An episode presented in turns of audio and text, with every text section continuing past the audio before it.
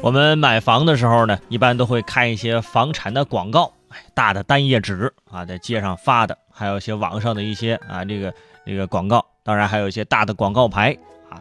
这有的房呢，这卖点是学区，有的是卖点是地铁口，有的卖点是精装修，有的卖点呢是户型好。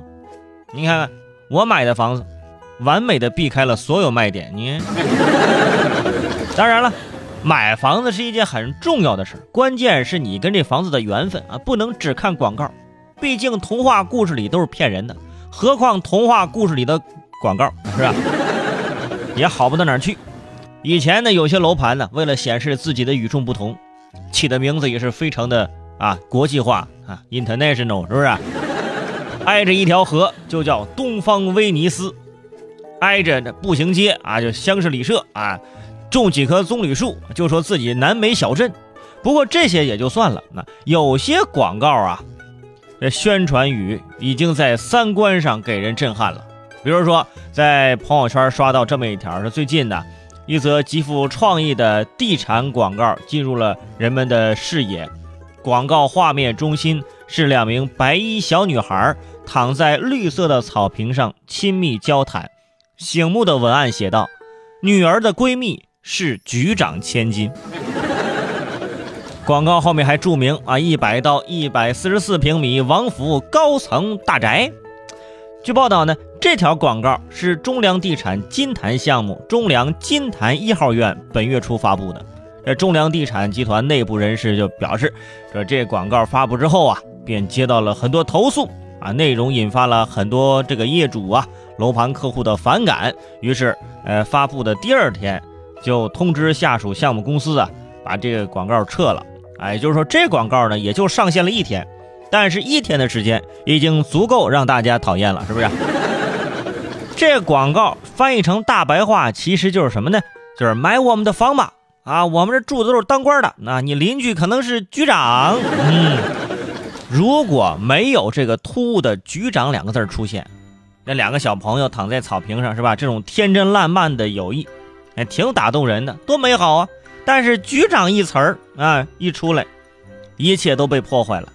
不过人家要的就是这种反差，因为什么？女儿、闺蜜啊，什么同桌姐妹、成长，这些都是陪衬，局长才是主角。要说啊，这些年这楼盘的开发商们真的没少琢磨这国人的心理，房地产广告中。啊，高频率的出现的什么高端、尊贵啊、奢华、享受，就这这这些词儿，还有这次是吧？局长都出来了，你看，几乎每个楼盘都号称是为高端人士打造，但什么是高端人士呢？一直没有一个定论。你看人家这女儿的闺蜜是局长千金，高端人士一下子从抽象变得具体了。谁要是看中这一点买这里的房子，那也就太势利眼了啊！邻居是局长，顶多也就是多了一点吹牛的资本。怎么着？这种没有任何实用性的炫耀，其实跟我爸是李刚是一样的，你知道吗？哎，没用啊！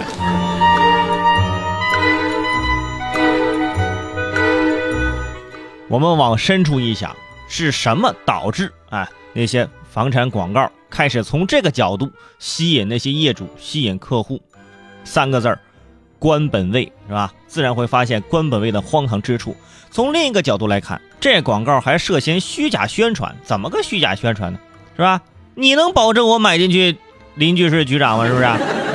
除非开发商送一套房子给某局长，怎么保证一定会有局长入住呢？是不是？所以说你这也是虚假宣传。只听说过楼盘配建保障性住房的。还没听说过买房配局长邻居的，你看，没听说过。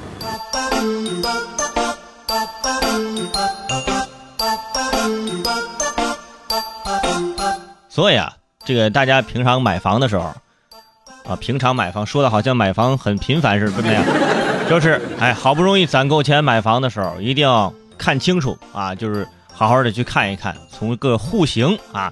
这个去考虑，从这个向阳面啊去考虑，从交通环境去考虑，哎，从这个呃是否精装修去考虑，呃，从这个有没有学区房去考虑，这些的考虑都是对的啊。您是从邻居的方面去考虑，您就白考虑，哎，就没有用，哎。而且有些楼盘啊，推出这样的广告啊，就是广告没有对外公布，就是说，哎，我们这这某个明星在我这住，哎，我也不知道我们那小区有没有对外说，哎，伟盛在我这住，哎，我估计也不会，这么说没人买了，你这。